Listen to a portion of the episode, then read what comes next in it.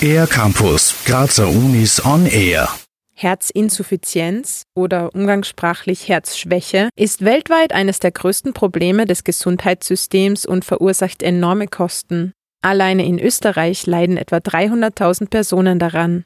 Man kann die Herzinsuffizienz grob in zwei verschiedene Typen klassifizieren. Das erste wäre Herzinsuffizienz mit einer schwachen Herzleistung. Das ist typischerweise nach einem Herzinfarkt, wo das Herz nicht mehr so gut in der Lage ist, das Blut weiter zu pumpen. Und circa 50 Prozent der Patienten mit Herzinsuffizienz sind von einer Art der Herzinsuffizienz betroffen, wo das Herz mit der Pumpfunktion keine Probleme hat, aber mit der Füllung vom Herzen. Das heißt, diese Patienten haben steife Herzkammern und die Füllung ist beeinträchtigt. So Markus Wallner, Facharzt für Innere Medizin an der Klinischen Abteilung für Kardiologie der Med-Uni Graz, der gerade von einem mehrjährigen Forschungsaufenthalt aus den USA zurückgekehrt ist. Außergewöhnlich ist, dass es für den zweiten Typ der Herzinsuffizienz trotz der großen Anzahl an betroffenen Personen und den groben Einschränkungen in deren Lebensqualität bisher noch keine Therapiemöglichkeiten gibt.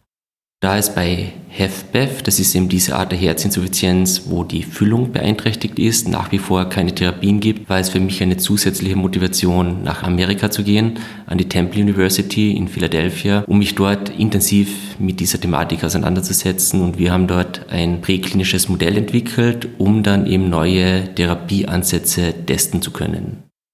Gemeinsam mit seinen internationalen Kolleginnen und Kollegen forschte Markus Wallner nun zweieinhalb Jahre an dem bahnbrechenden Konzept.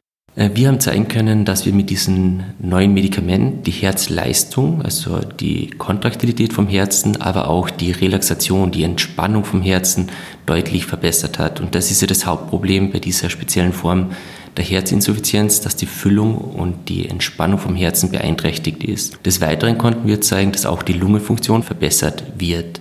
Die Forschungsergebnisse erhielten zu Recht ein großes Medienecho und wurden unter anderem in der renommierten Fachzeitschrift Science Translational Medicine veröffentlicht.